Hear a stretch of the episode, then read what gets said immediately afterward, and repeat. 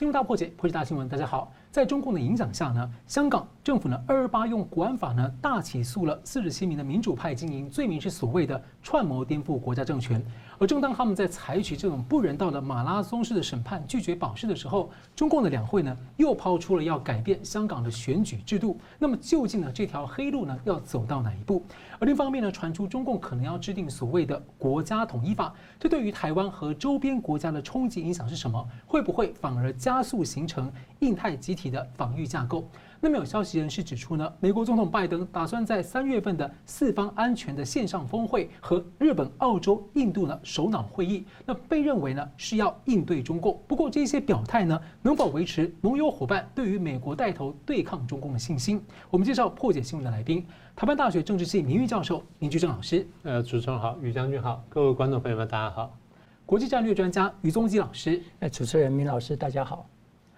好了，美国总统拜登呢，在三月三号发布了他任内的第一份国家安全战略的暂行指南，内容是二十四页。那么特别提到，现在是历史的拐点，要应对中国的挑战。不过呢，也可以合作，并且说会依据美国长期的承诺来支持台湾。而且呢，在香港、新疆和西藏等地呢，要坚持民主、人权和人性尊严。请教两位来宾怎么看解读解读啊这份指南？我们先请明老师。嗯。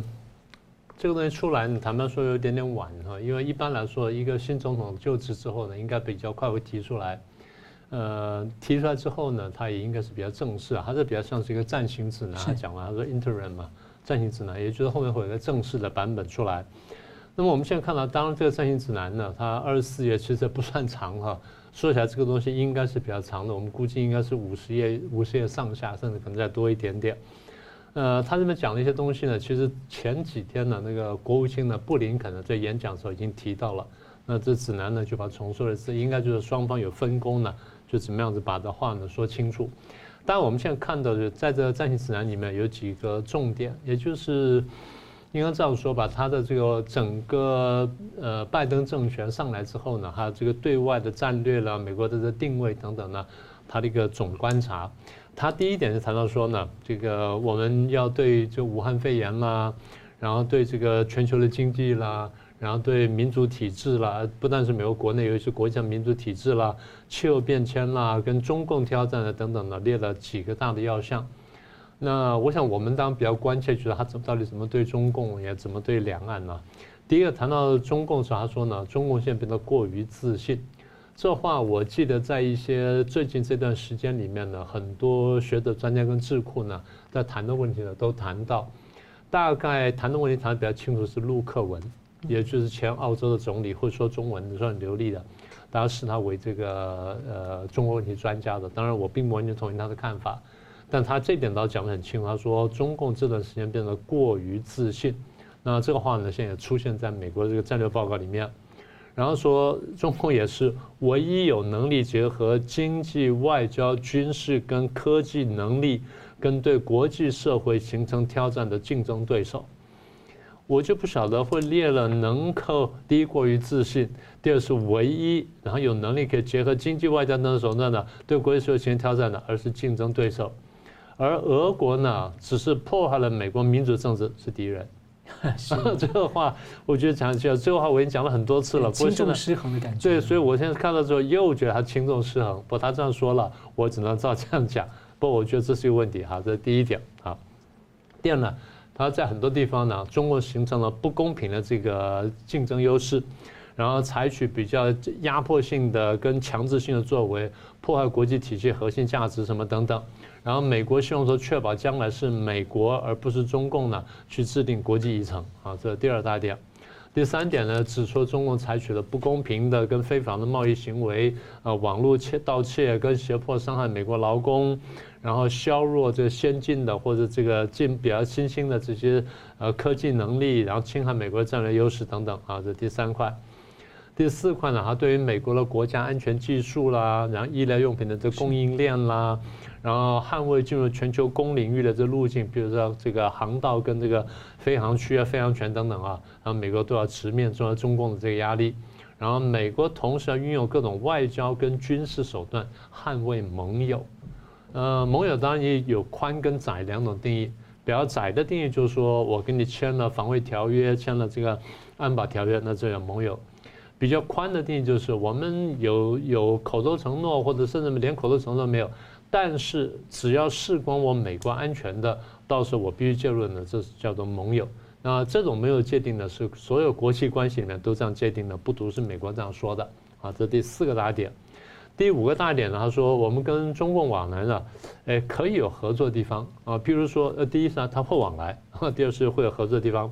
比如在气候变迁问题上面、全球健康安全问题上面、跟军备控制、核武控制方面，然后最后呢，就是这个全球军备竞赛方面这几个方面呢，希望能够跟中共合作。那这话过去说过多次了，我们也讲过。第六个方面呢，比较特别，讲到台湾了。他对台湾这个进步的民主政体啊，台湾有的地方把它翻译成先进的民主政体，其实应该是进步的民主政体。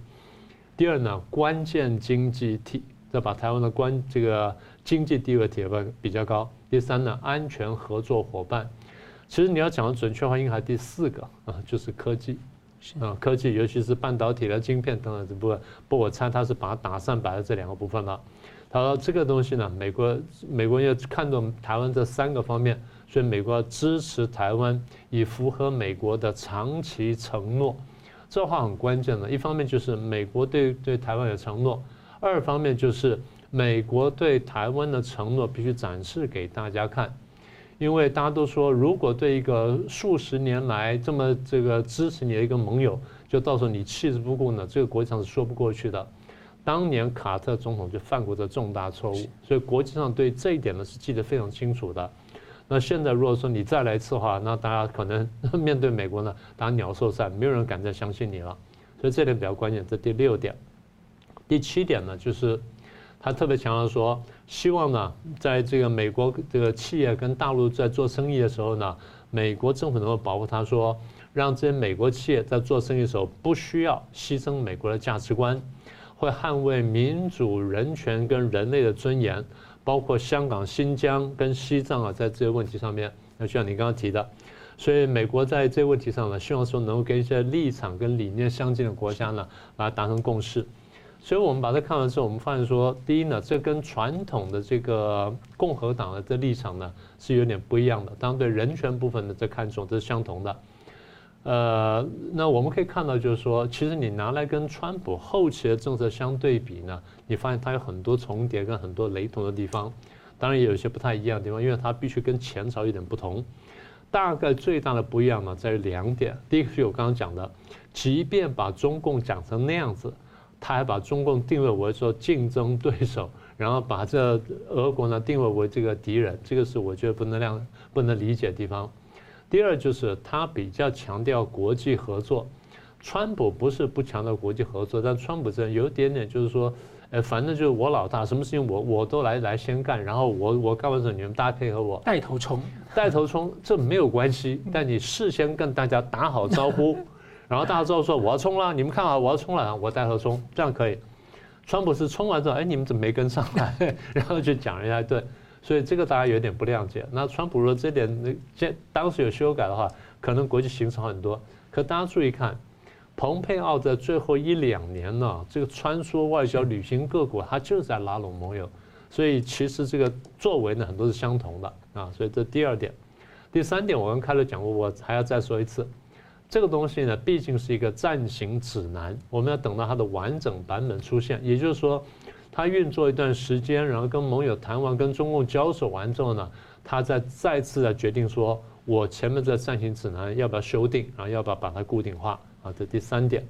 第四点呢？呃，民主党在过去在玩外交的时候有个特色，口号叫得非常好啊，非常高贵，但有个很很大问题，第一，他可能不太坚持，讲着讲着呢，他可能慢慢就就自己就忘掉了。第二呢，讲讲之后呢，他不一定有行动。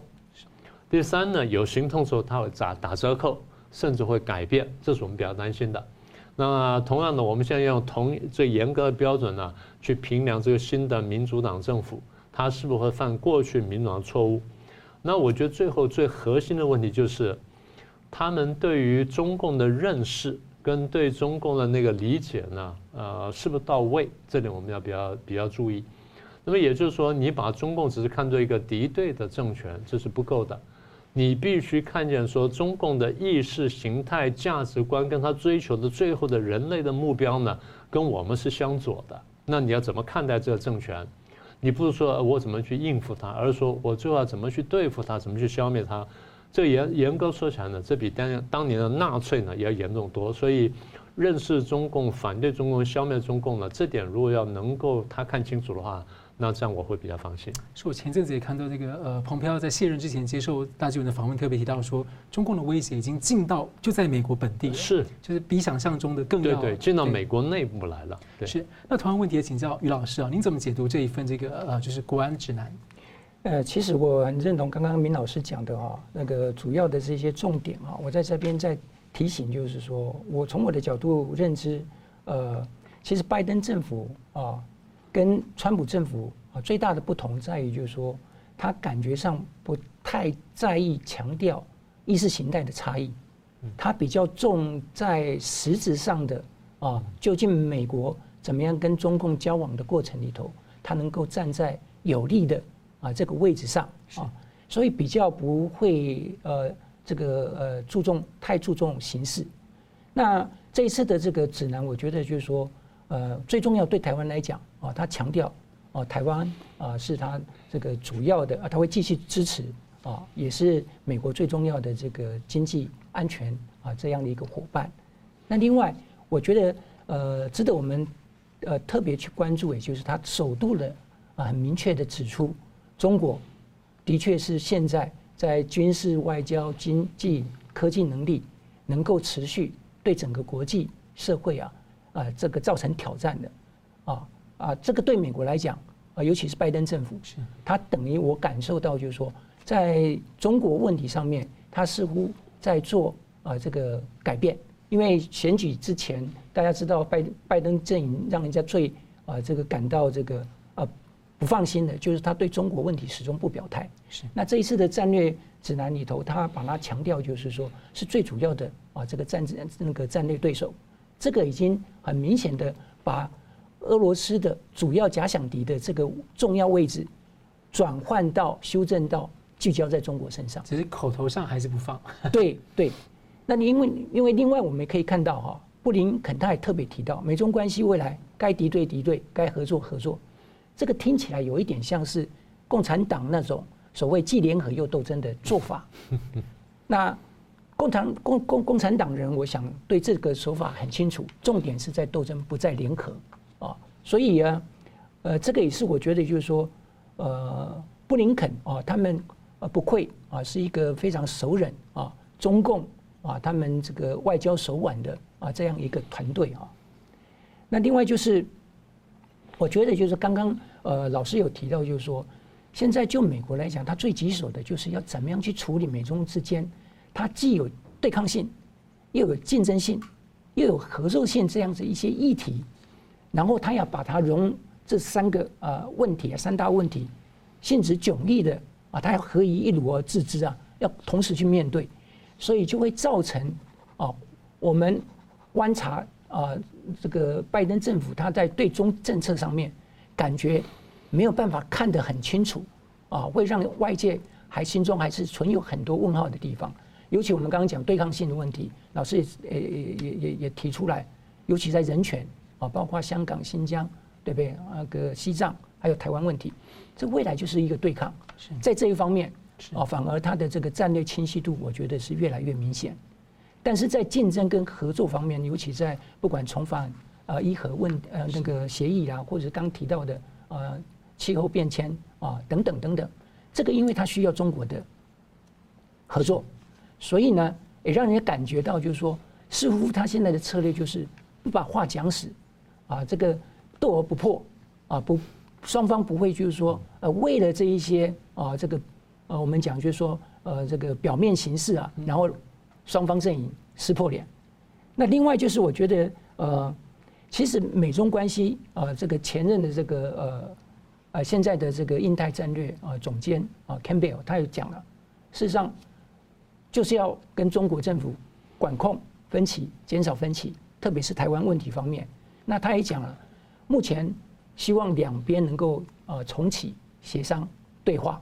这个是对美中台三边最大的一个战略利益。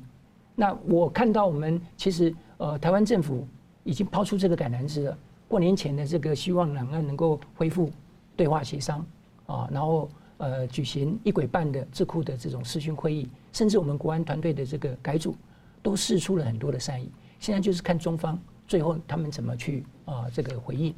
那我想，总之从目前的种种迹象来看，其实呃拜登政府多次的啊公开的表示会对台湾啊继续的支持啊，所以换言之，我认为就是说，呃我们可以看到，不管未来在东海、台海、南海是啊四方安全战略啊这一些中美国对抗衡中国的这个立场啊，我相信呃拜登政府。啊，他应该不不至于背离啊这个川普的这个路线主轴太远。那换言之说，我也就认为就是说，呃，美台之间的这个关系啊，啊，我们可以预判啊会持续的稳健的发展下去。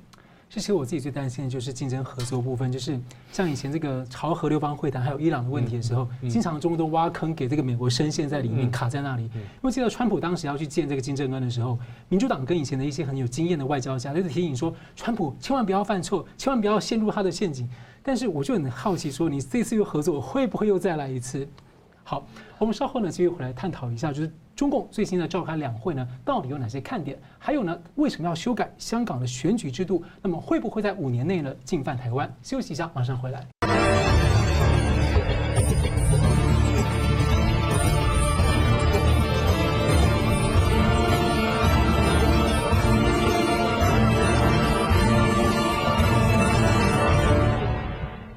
欢迎回到新闻大破解。那么中共的两会呢，本周开幕，会期这一次呢只有一周。那高度的维稳呢，同样是草木皆兵，压制民意。那今年是中国共产党的建党百年，“十四五”规划要开局的年，而且呢，也是所谓脱贫攻坚收官后的第一年。这习近平相当重视的。那一般研判呢，经济议题呢，理论上应该是重点。不过呢，政协主席的汪洋报告这次谈香港，其实部分不多。不过呢，让人有点。让香港朋友一些毛骨悚然啊！对香港是强调爱国者治港，所谓的爱国者治港，所谓的爱国主义教育，也就是香港人一直反对的洗脑教育。而这一次呢，汪洋连“一国两制”四个字都完全没有提到。那么对台湾部分呢，是谈到要对促进两岸的经济、文化交流合作等展开所谓的调研协商，而且要纪念辛亥革命一百一十周年。另外还有两个隐藏版的可能议程啊，第一是。是否会制定所谓的国家统一法？那么第二呢，是突袭抛出了要改变香港的选举制度。我们先请教一下明老师啊，你对这次两会的观察？第一就是你刚刚说那个经济重点嘛，这个比较合理了。不过严格说，我想了一下，就是今年的两会呢，说起来可能没有明年的两会重要。嗯，今年的两会重要在于说啊，它是共产党建党一百年，那必须拿出成绩来，所以这东西会铺成绩，告诉大家说。呃，共产党一百年有多大多大成就？尤其是习近平执政这十年下来，对这个目标有多大推进？这大宣传，这大大宣传，这是第一个。那为什么明年会更加重要呢？因为明年如果他真的要连任的话，因为现在看起来他的连任的这个几率应该很大，然后他要让位的几率应该很小，所以如果明年他要连任的话呢，他必须拿出成绩来。那这成绩呢，不能今年都拿完。今年都拿完，不知道明年说什么，对不对？所以今年要做一些铺垫，然后明年再把它拿出来。呃，所以你刚刚讲说人大的一个重点呢，就是他必须讲经济，对经济他讲了一个很具体数字，就是说希望说今年的经济成长目标达到百分之六，GDP 成长百分之六，然后特别强调“十四五”计划，然后再强调两岸啊什么的，这都是这个想当然尔的东西。那这次里面我倒。特别注意到，就是如果真的像我们刚刚说的哈，习近平真的要说明年要再连任的话，必须拿出成绩来。那这成绩呢，今年必须要提一提，明年明年呢才好再继续讲。你也不能说今年都讲到尽了，你必须讲到，譬如讲到八九分，然后明年讲到十分等等。第一件事情，当然我们注意到就是全面脱贫。然后全面脱贫在二月二十五啊，他们特别开了一个脱贫攻坚什么经验总结什么大大会什么之类的。然后习近平特别出来讲说，呃，我们这个攻坚呢，这花了多大努力，然后最后终于脱贫了。从一九八几年我们就开始制定这计划，然后呢，到最后我上台之后呢，二零一二年我们特别订立的计划，二零一三年提出精准脱贫什么的，然后经过这十年的努力，而且我们是提前十年完成啊。理论上按照联合国要求是二零三零年达成，我想二零二零年到二零二一年就达成了，说我很了不起。但是前一阵子李克强不是还丢出一个六亿人在一千年？对对，我们等下再说那事儿啊，哦、没关系，因为他他这一定要想办法把自己讲的颠扑不破啊，啊，否则的话就很丢脸了啊。他说好，我们的脱贫有多成功呢？有九千八百九十九万人，然后有这八百多个县，然后有十二点八万多个村，什么都全部脱贫了呢？那什么叫脱贫呢？脱离绝对贫困，不是单纯的脱贫，是脱离绝对贫困。绝对对，什么叫绝对贫困呢？按照联合国标准，一一般来说，每个人每天收入低于一块钱美元，叫绝对贫困。中国大陆讲说，呃，每个国家情况不一样啊，那这地方多一点，那边少一点点，一块钱你们定的，那我们定多少呢？零点七块美元。那么也就是大概差不多以台湾现在来算的话，就十六块、十七块台币一天，啊，然后因为三十块美元，呃，二十八块台币是一美元嘛，零点七你一乘乘的话，大概就这样子嘛，啊，十九不到二十块了。那以人民币来说的话，大概就是差不多三块钱吧，啊，差不多三四块钱吧，四块出头，了不起这样，这叫绝对贫困。那么你刚刚讲的李克强的话呢，其实严格说也没有矛盾，他是六亿人，每个人每月收入不到一千块钱，对不对？你平均下来，那么也就差不多这数，这样比较好一点点。其实后来各位如果注意看的话，因为统计局长出来讲的话，他把那后面再补了一数字，他还有多少亿人不到两千块，多少人不到多少钱，你把它算起来呢？你说脱离这个真的国际上的贫困标准呢？那真的还差很远，还有相当距离。那我后来讲，我是说你要脱贫很简单啊，采取三民主义啊。台湾搞了几次三民主义，现在早就不知道脱贫脱成什么样子了。你要照着标准看的话，那你应该走三民主义才对。好，这第一个，但他们会会吹牛。第二呢，他会告诉你说，哎，我把武汉肺炎控制下来了，我在全世界控制率非常非常好，他绝对不会提台湾。但我控制非常好啊，必须哪些哪些都好。你看美国、欧洲这这惨到什么地步啊？但是呢，共产党有个习惯，把别人家的丧事拿到他家来当他的喜事来办。是，所以我的厉害在哪里呢？哎，我控制住了，我控制住，然后我发展了疫苗，我还卖到全世界去，先提供全世界帮助全世界。第二点。他一定会把他的坏事变成他的好事宣传，然后但是他的死亡数字再怎么算都不符合这个正常的逻辑。我们都算过了，但是他他死口不承认，你拿拿一点来说颠扑不破。对，但是我们光看这个武别的地方我都不说啊，是光是武汉地区的殡仪馆跟他掉进了方舱焚化车，你稍微算一算呢，他死个几十万人根本不是。光是武汉地区死个几十万人，绝不令人意外。他先告诉你说，全部才死多少多少人，那讲起来都是可笑的了。好，这第二个，第三个，他一定告诉你说，我的经在这武汉肺炎这么严重打击下面，哎，我经济很快恢复了，我失业减少了。他一定会跟你这样讲，因为这样才做成绩。第四个，他讲讲香港问题，香港问题我们很难想象他会怎么说。但是呢，他应该会这样讲哦。我们看见就是啊，香港人为了反对这个《送中条例》，上街和平示威游行，就被残虐、残酷镇镇压，然后再起来反抗什么等等，就现在反而被一步步打打打得越来越惨。但他会这样讲。但在香港问题上面，我们击溃了内部的颠覆者，击溃了外部的这个这个煽动者，所以香港呢是二次回归，他一定会这样讲。呃，这些话呢，我们可以看到哈，他在报告里面他。就很精彩了。二零一九年的时候，他报告说要全面准确贯彻“一国两制”、“港人治港”、“高度自治”方针，在二零一九年讲的。二零二零他说我们不讲什么“港人治港”、“高度自治”，他说要紧紧围绕推动“一国两制”行稳致远，就讲“一国两制”。二零二一年呢，他不讲“港人治港”，也不讲“高度自治”，他他要牢牢地掌握香港要全面管制。所以这里我要提醒一下台湾朋友。香港人这一天一年多来，在香港作为第一线呢，可歌可泣的进行抗争运动。对台湾来说，他其实帮台湾人在挡子弹，他在帮台湾人挡子弹，血淋淋的告诉他说，一国两制真正实现下来是什么样子，共产党什么样子，台湾人得看清楚。所以在这个问题上面，台湾人应该对香港人心存感谢。呃，我们必须关心香港，我们也必须力挺香港，在可能地方呢帮帮他们。这是第四个部分。第五个部分呢，他会告诉你说，现在全球疫情严重，欧美那边特别严重，所以现在是一个百年难得的机遇，西降东升。西方呢现在掉下去了，我们现在东方开始升起来了，这是百年难得的一一件机遇。这个话呢，今年的人大政协不一定讲到满，明年会给你讲到满。如果他要连任的话。好，最后就有关政协的部分。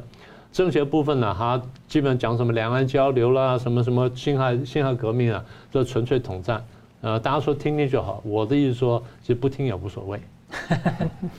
是。而中共的这次两会也传出说，会不会制定所谓的国家统一法？那如果制定的话，被解读啊，是更进一步的明确化对台湾武力并吞的所谓一些他们的底线啊。那目前的美国拜登政府官员是屡屡的强调要深化民主同盟，而且对台湾的承诺坚若磐石。而这个中华民国外交部讲了非常非常多次。不过拜登的对台立场呢，在很多人的观察当中，还是认为不是那么明确跟安心。那最近呢，美国学者梅惠玲认为呢？目前是一九五零年韩战以来呢，美国协防台湾的能力呢，相对最弱的时期，而且他认为说，中共可能在两到五年内会武力并吞进攻台湾。所以，我们请教一下于宗基老师啊，您曾经在军中服务，那担任台湾的国防大学的政战学院的这个呃院长，对中共长期的观察，所以你怎么看？说有些观点认为，现在是中共可能要并吞台湾的所谓千载难逢的机会。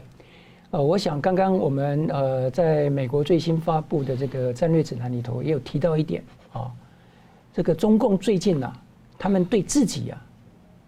这个超越的这种自信呢、啊，不知道从哪里来的啊。那当然啊，提到这个武统台湾，这个是其中的一个啊佐证啊。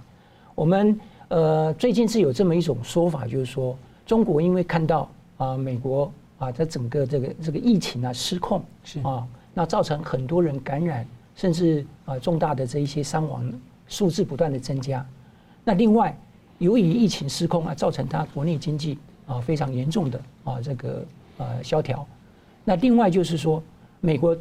国内又刚好举行啊总统选举啊结束，啊共和民主两党啊现在是处于极度分裂的这种啊状态。所以呢，在呃相对啊中共认为哦。他们呃，在这个呃制度上，比起民主国家在防防控疫情方面，是可以凸显它的这个制度的优越性啊。特别是呃疫情啊，如他们宣传的啊，获得快速的控制。所以呢，呃，整个国国家的这个整体的这个呃经济实力的跟西方，尤其跟美国那个距离啊在拉大。也就是因为这个呃呃这种啊啊认知，所以也会造成就是说。呃，现在我们听到中共解放军呢、啊，这个传言武统的这种传言是甚嚣尘上，啊，那当然，呃，我呃，他们认为啊，这个时候在呃中共啊，他们呃整个实力啊，刚刚老师提到的啊东升啊，然后美国整个国呃国家的总体实力下降的这个时刻，是美国最脆弱的时刻，所以当然是千载难逢啊，这个武力统。统一的啊最佳时时间点，这也就是为什么刚刚你提到的啊这个呃斯坦福的这个研究员啊这个提到为什么呃中共的这个解放军将领在这个时候放话说可能两年之内啊要武力啊这个呃攻台，那当然无独有偶，我们也看到就是说呃美国的前呃国家安全顾问啊 McMaster 啊他最近也提到二零二二会是。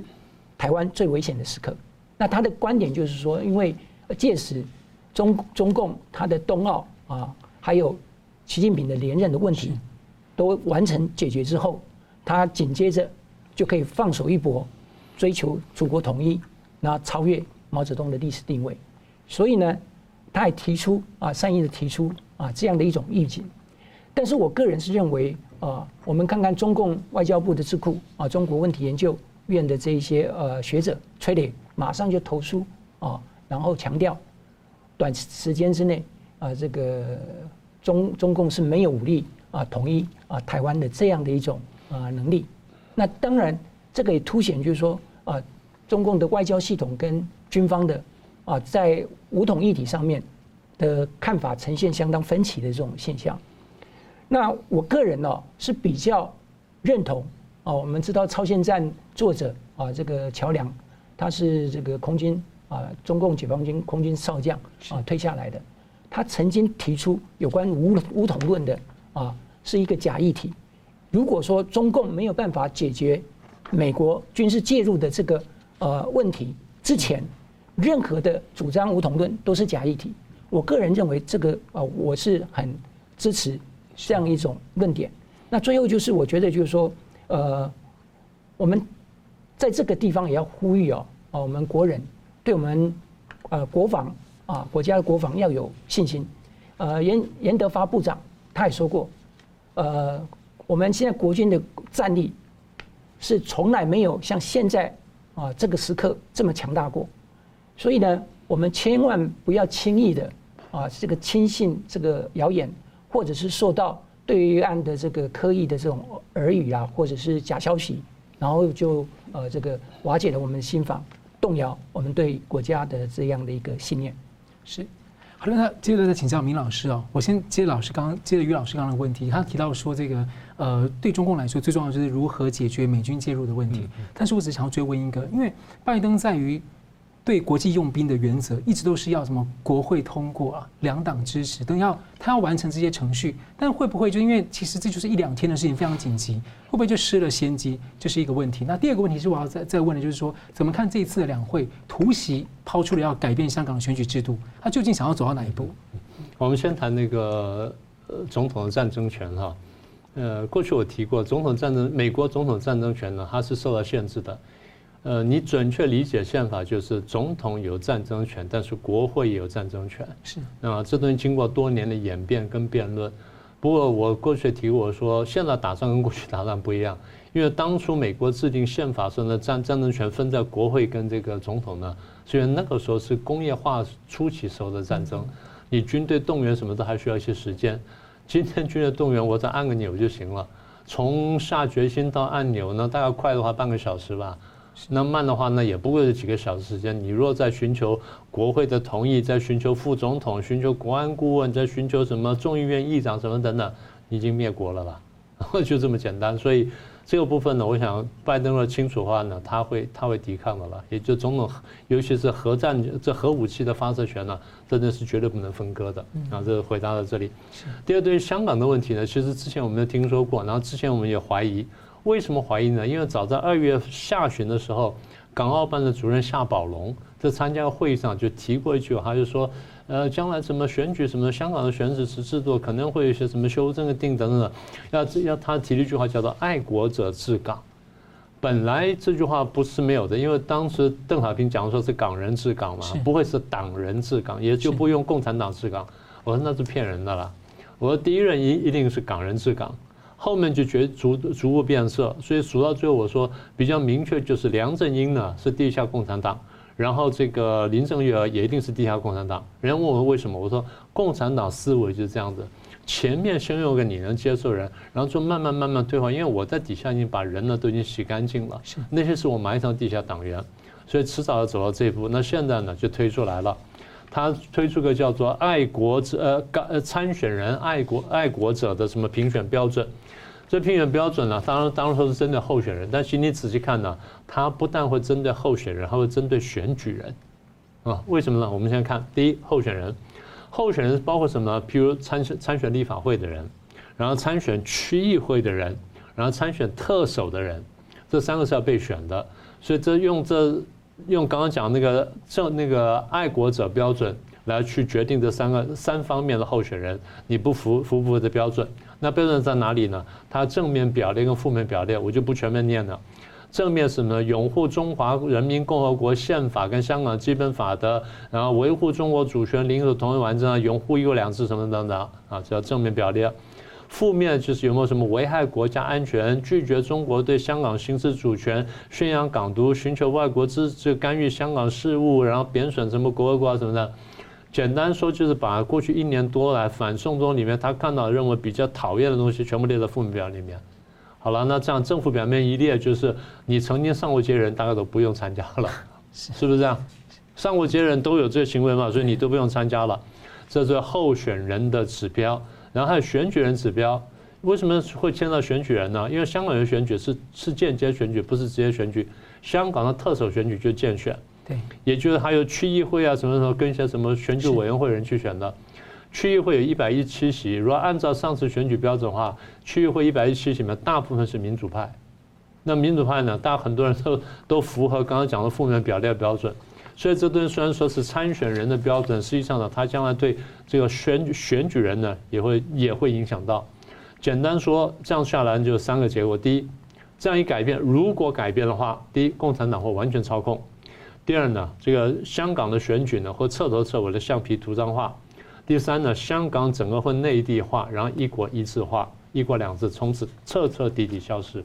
最后结果就是如此，所以政协主席这次可能就不提一国两制了，呃，不用比不用提了，因为没什么必要了。是，好了，我们休息一下呢，继续回来讨论一下。第一是中共要是不是要制定这个国家统一法，那就会有什么样的冲击？那第二呢，是中共发布了一个交通网的纲要，竟然呢有一条支线的终点是通到了台湾的台北，是否预示这个要威胁进犯台湾的时间表？休息一下，马上回来。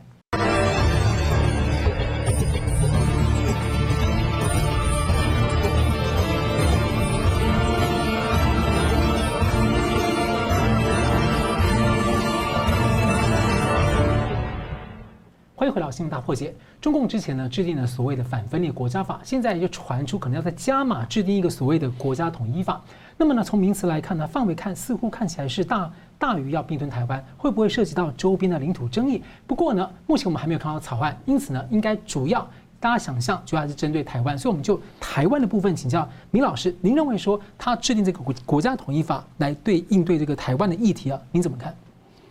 有点奇怪，坦白说，因为当初这消息我们在二零零四年就听说过，二零零三年我还没有印象，二零零四年下半年我们隐隐约约听到了，然后到了二零零五年呢，真的推出，我记得那时候是陈水扁当总统，陈总统就讲过的话，他讲说，呃，应该就那时段，他说，呃，李总统时候呢没有能够独立，然后我就如李总统回来的话，也不可能做到，不可能做，不能做，连讲好几遍。基本上我猜就是回应当时有关国家统一法的传言来的，那后来出来的版本呢叫做反分裂国家法，那据听起来是差不多，其实很不一样。反分裂国家法呢，它是这样定啊，其实最关键的是第八条，还有十条，第八条最关键，我读给大家听。他说，如果出现台独分裂势力啊，台湾的台独势力分裂势力，以任何名义、任何方式。造成台湾从中国分裂出去的事实，这第一个条件。第二条件，或者发生将会导致台湾从中国分裂出去的重大事变。哦，这个很宽呢，很宽。第三更宽，和平统一的可能性完全丧失。他自己觉得啊？对。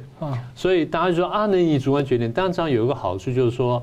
除非发生这三件事情，否则，呃，他只是说啊，那这样的话得以非和平方式解决。什么叫非和平方式？他没有界定。当然你说这三个很宽，对不对？但反过来说呢，还有解释空间。是。人家说啊，这里发生了，还不到那里。而且其实，如果是这个台湾、美国的台湾关系法里面对非和平手段的定义，其实很宽呢。是。像包括说经济胁迫，中共每天都在对我们跟禁运，所以中共其实每天都对我们在非和平手段。是。现在就是说你要你要解释到什么地步嘛？是。所以就立法就在这里。我们常说立法是一个权利，解释法律是另外权利。所 以你是读法律，你也清楚了。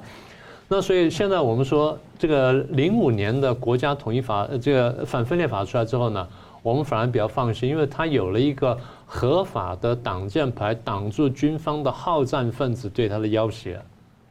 如果中共军方说：“哎，什么什么？”他说：“你看还没到嘛，这三个条件摆在这儿嘛，没到的条件你就不用担心。”但反过来说，当他认为他实力足够的时候，那条件就够了。所以你刚刚担心在这里，好。那当初定这个东西呢，我们觉得说他还比较明智，为什么？给自己留有余地。这个事情我在九零年代那时候就想过，因为当时我注意到说，中共对谈台湾问题的时候呢，动不动就说我们台独。后来我就找找了朋友呢，跟他们谈一下，我说你们不要把台湾什么人都说成台独，台湾有些东西只是本土意识啊，叫台湾意识，台湾意识跟台独意识是不一样。他怎么不一样？我说你们上海人有上海意识啊，那是因为我们只剩下一个省啊，对啊，好几个省，你你广东你有广东意识啊，什么等等，然后你四川人有四川意识，说你们喝我的洗脚水啊，这都是地方意识啊。在中国，地方意识非常普遍，你不要把地方意识搞成独立意识。好，我就这样看，我说不，这样看到最后把你自己逼到墙角，因为你已经台湾的搞台独了，你能不动手吗？那你非得动手打，你打我说我也难受，你也难受，因为你不一定打得赢，他自己很清楚，他不一定打赢。呃，如果打不赢的话，他要么就倒台，要么就内乱，要么就分裂。共产党的政权是受到威胁了。后来他们慢慢想通了，最后很多话就想开了。所以九零年代我还能去大陆的时候，我跟他们讲，我说台独意识不等于台湾意识，他们当时不太听得懂。后来到了有趣了，到了零几年的时候，胡锦涛在写这篇东西呢，他就讲台湾意识不等于台独意识。我讲的话不是要卖弄，我是告诉各位说。如果把台独定义搞得这么宽的话，你中共看起来是非打台湾不可，你是自服手脚，对两岸是不利的。同样的，同样逻辑，如果你定了国家统一法的话，你定了条件、定了时间出来，你非动手不可，你打得赢吗？不一定打得赢。我台湾拼死要打一下，我反还手的话，你也难受，我也很难受，是不是这样子？我不是鼓吹战争，我只是告诉大家说如何避免战争。换句话说，你如果真的定出国家统一法的话，你就要废掉反分裂国家法吧？是不是这样？是。好，第二，那一旦废掉反分裂国家法的时候，你要寻求统一的时间跟统一的方式，你就要被迫进入战争哦，因为你很可能是非和平方式。一旦这个条件大家慢慢具备的时候，你等于告诉军方说，共产这个中共解放军军方说，找机会来逼迫中央，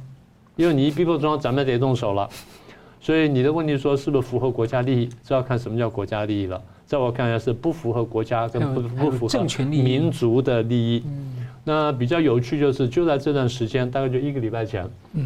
国台办呢举行记者会，国台办的发言人马晓光出来讲了一番话之后呢，记者问他说：“那中国对于台独定义是什么？”他没法回答，他没有回答。他说：“呃，我们要九二共识，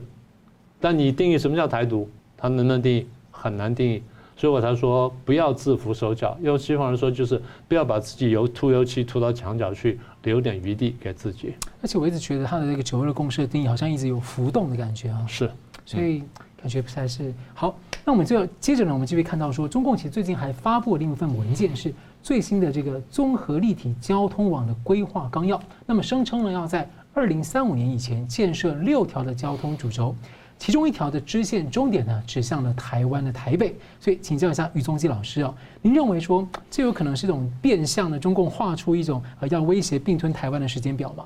对啊，在回答这个问题，我很快的哈呃回应刚刚老师有提到，就是说美国总统对海外紧急动用武力权，嗯，刚刚讲到的确是时间缓不济急，这也就是为什么呃共和党的参众议员最近又提了啊这个呃。反台湾被侵略的这个法案，是就是针对我们刚刚提到的问题，更明确一些。对，那有关这个中共最近呃这个发布这个有关它的这个交通网规划的这个纲要啊，把台北纳入它里头的啊一条主轴，这是从北京、天津啊到这个湖北，然后经由广东、香港到澳门的啊一条支线。那我觉得就是说，呃，这个是很明显的哈，呃。尤其它的规划时间是从二零二一到二零三五，那这个很明显是一种强烈的暗示作用。呃，中中国大陆啊，就是要对台湾变相的制定统一呃这个时间表。那因为直接奠定的话太敏感，所以他用间接的这种强烈的暗示啊。那目的我觉得就是要对国国际跟国内做大外宣啊，这个目的使用是。我们刚刚老师也都提到，明年是习近平他要面对二十大连任的啊这样的一个啊压力，他要拿出具体的成果，所以这个时间时间点公布，我觉得就是说他要展现他对台湾问题的掌控的啊这样的一个能力。那呃我们也都知道，就是说呃中共一直讲武统武统，是，但是我们也了解啊这个事实上整个过程是困难重重，而且在短时间它是没有办法兑现的，所以呢。我想他们的权宜之计，就是利用这种所谓的画饼充饥、望梅止渴的这种精神胜利法，一样可以让呃这个大陆的民众啊啊这个感觉啊统一在望，这种我们讲是虚拟啊实境式的啊一种真实感啊。那当然这个就可以呃为他呃这个继续连任啊，我觉得他是要排除啊入账，同时呢提供他的正当性。那呃我认为就是说呃从军事的角度来看，我们知道中共它有所谓的战略三步走，二零二一到二零三五刚好是它完成国家跟军队。现代化的一个重要的一个期程是，那完成现代化之后，它就具备这样的一个能力，可以直接挑战美国。所以届时，这个武统台湾的问题就可以自然迎刃而解啊。所以这个时间上的重叠，我觉得它是刻意的啊，制造一种呃，事实上他这个策略，我个人是认为是学习美军。美军在攻打伊拉克呃之前呢、啊，他会公布。啊，这个战后的整个重建的一个计划，那透过这个提供整个终战的一个愿景嘛，事实上它是要制造一种大势所趋、命运已决啊，接受命运吧啊，这样是要瓦解啊这个敌军的一个抗敌意识，达到兵不血刃啊不战而屈人之兵的这样的一个效果。所以老师，我打断这个追问一下，老师觉得说这个二零三五啊，中共军方现代化这样的进程啊，您自己观察他们目前做的怎么样？简单说的话。呃，我个人是觉得，就是说，他现在还面临很多的问题。我们知道啊，他所谓的脖子下的这个改革容易啊，但脖子以上的这一些啊，我们讲说角色阶层啊，究竟这些角色阶层能不能接受啊？我们想现在的一些科技都是，例如说，你说太空军啊，或甚至是说高科技的这些人工智慧，这都不是他现在啊决策阶层所具备的这样的一个能力跟啊经验。但另外就是说。他的这个整个的呃军改之后，所有的权力最终决定都是他中央军委习近平说了才算。是，所以他利益是想啊整个组织扁平化，加快他的这个呃指挥流程。可是问题呢，没有任何一个人能擅自做决定，都一定要等最高领导人才能拍板。所以究竟这样的一个呃目的跟实际啊有这么大的一个冲突？他怎么去面对？怎么去解决？啊，我想就是说，这个呃，西方啊，跟我们长期的观察是呃存在很大的这个呃这个差异。那最后我觉得就是说，呃，在国际上啊，他透过这样的一种啊这个这个呃呃假象啊，也是要制造台湾是中国的一省。那这个可以营造未来任何外国势力要干预啊台海问题的时候，它可以。依法有据啊，干涉中国的内政，这种方式来营造他对他这个非常有利的一种啊这个啊舆论态势。好了，那么节目最后呢，我们就请两位来宾呢各用一分钟总结今天的讨论。我们先请倪教授，大概几个观察吧。是，第一个观察就是我们前面讲的，习近平如果要连任的话，他必须拿出成绩来。那第一点，第二点呢，现在看起来呢，他讲了这个西降东升呢，意思就是说我们以一谋霸的机会呢是比较大的。那第二个观察。所以因此呢，而产生了过度的自信。刚才于将军也特别提到这句话。那现在看起来，这个具体表现呢，就是收香港，就是不顾一切的把香港收回来，即便代价这么高。所以在这过程当中，我们看见呢，香港付出了很多，然后也希望说台湾人呢能多关切香港，然后希望在国际上面帮香港发声，因为香港现在毕竟真的是帮台湾在挡子弹。这第三个观察。第四个观察就是，呃，我们现在呢走到这一步的话，应该说，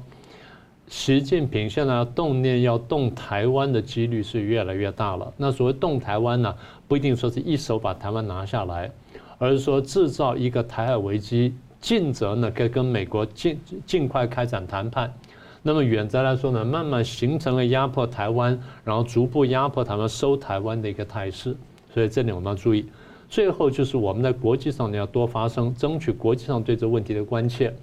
提醒他们说，当年你们面对纳粹犯的错误呢，今天不要在台海再重新再犯，因为香港已经已经踏进去了，你们不希望看到第二个这个香港的出现，啊，就台湾变成香港，你们不希望看到这种情况。那么大家常讲说，第二次大战呢，大家学到教训叫 never again，就是不要重蹈覆辙。今天呢，覆辙在各位眼前正在发生，大家怎么去理解这件事情，怎么去反应，这才真正叫做从历史当中学到教训。好，于老师，呃，我想就是说，从军人的这个观点跟角度来看啊，我认认为我们现在啊，国人关注的一个焦点，不应该是在啊，究竟何时啊，这个中共啊会对啊台湾呢进行这个武力的进犯，我们应该啊强调的就是我们是否已经具备了啊充分的准备，还有啊具备这样的一个信心，一旦敌人来犯。我们有绝对的啊信心跟能力啊，去击退啊这个这一些呃这个进犯的敌军。啊，我们必须要了解啊这个敌人他们的思维，像习近平就说过，你不敢不能打，不敢打，一定挨打，那你不怕打，你准备打就可以不必打。毛泽东也说过，对台啊武武那个武统的两个前提时机，第一个就是解放军掌握空优。第二个就是呃，这个呃呃有内应，台湾呐出现啊这个啊那个对啊解放军所谓的内部的策应第五纵队，所以呢，我认为就是说，我们当务之急啊，应该是如何在敌人一旦啊要进犯台湾之前，我们先怎么样清理内部的啊敌人，然后另外就是说，怎么样形成台湾命运共同体。这样的一个共识啊，这个才是我们当前最应该要啊做的啊事情。是，好，非常感谢两位来宾精辟的分析，感谢观众朋友的参与。新闻大破解，我们每周三五再见。